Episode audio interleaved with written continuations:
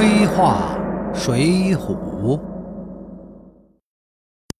如果把梁山组织看作一个金字塔的话，最底下一层就是七十二地煞，上面一层呢，则是三十六天罡星，再上面一层是前二十名的梁山主要核心领导层，呃，相当于政治局委员，再往上就是宋、卢、吴、公孙四名政治局常委，梁山的决策层。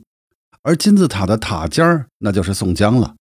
在最高决策层里，宋江和吴用是一体的。公孙胜基本不管事儿，那卢俊义呢，根基太浅，所以宋江牢牢控制着领导权。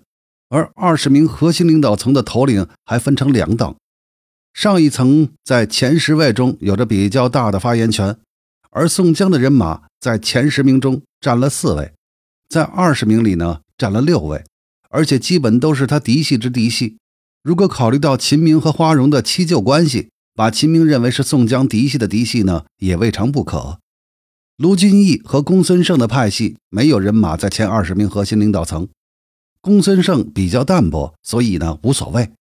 但卢俊义作为二哥，在前二十名里头没有人马，那是不太合理的。宋江毕竟也需要仰仗和安抚这个二哥。卢俊义派系的石秀、燕青虽然凭本事进前二十位也未尝不可，但是毕竟出身太低，特别是石秀，若要提拔石秀，还得考虑杨雄，所以无法把他们弄进前二十位。而李应这个人物呢，和卢俊义比较接近，可以基本算作是卢俊义的同盟，进入前二十。如果说第十一位的李应是主要考虑到卢俊义的心理。那么朱仝的第十二位，纯粹就是宋江在安插亲信了。宋江派系里的秦明、花荣、朱仝、戴宗以及李逵，其实在排名上都是被宋江向前提的。对比一下柴进、鲁智深、杨志、史进，那就很明显。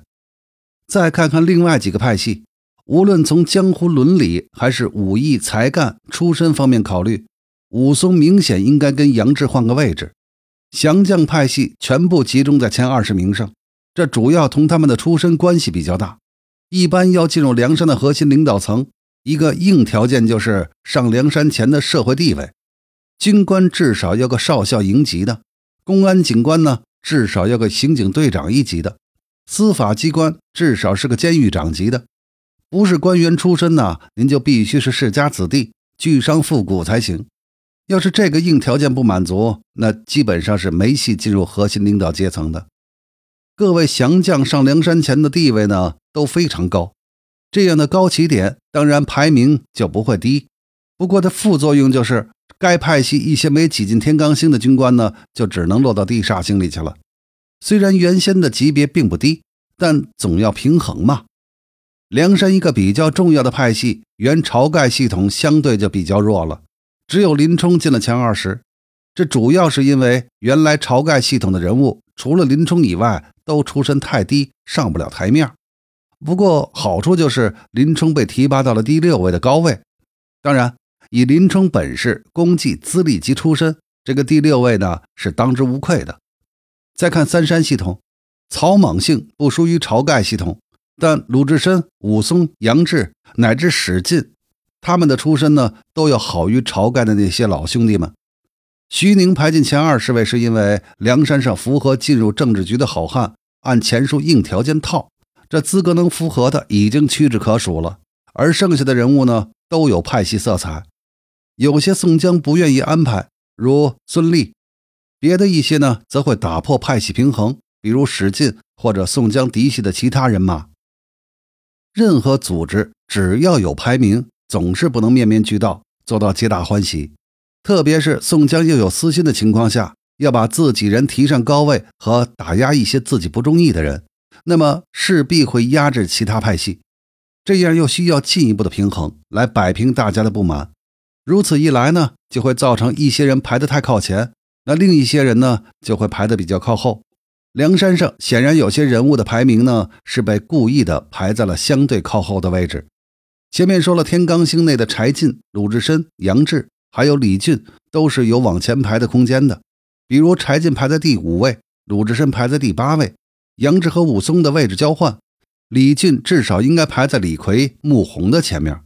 如果这样安排的话，应该看上去要比现在的排名合理。